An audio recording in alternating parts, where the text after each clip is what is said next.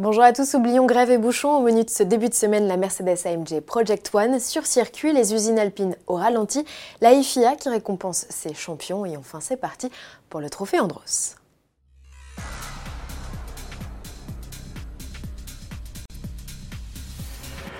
On lève le pied chez Alpine, l'usine de Dieppe va diviser par deux sa capacité de production. À partir du 1er janvier 2020, ce ne sont plus 15 coupés sportifs qui quitteront les chaînes quotidiennement, mais 7.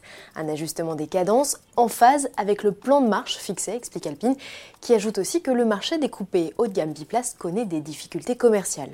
Selon les syndicats, cette annonce va entraîner le non-renouvellement d'une centaine d'intérimaires.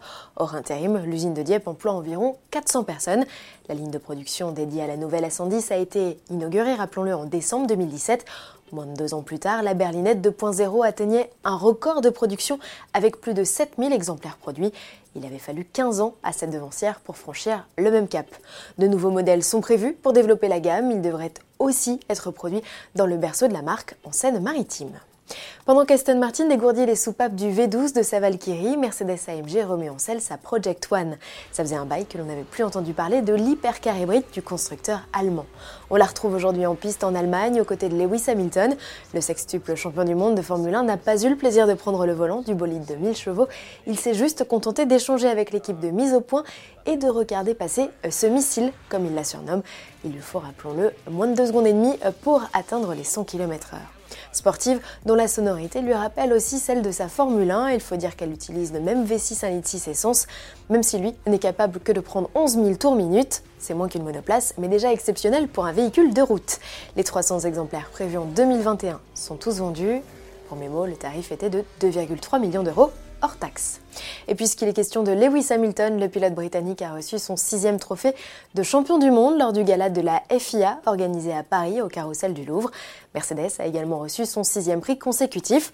Max Verstappen, lui, a reçu le trophée de l'action de l'année pour son dépassement sur Charles Leclerc au Grand Prix de Grande-Bretagne, tandis qu'Alexander Albon a été désigné débutant de l'année. Niki Loda a lui été récompensé en tant que personnalité de l'année à titre posthume.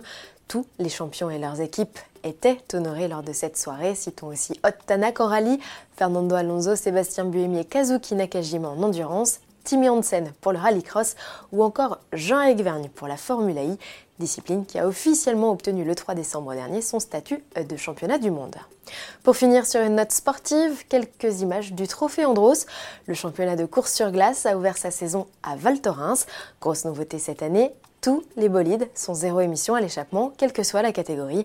Au classement final de ce premier meeting 100% électrique, Aurélien Panis monte sur la première marche du podium et Sébastien Loeb, que l'on retrouvera à Superbès le 1er février, sur la seconde.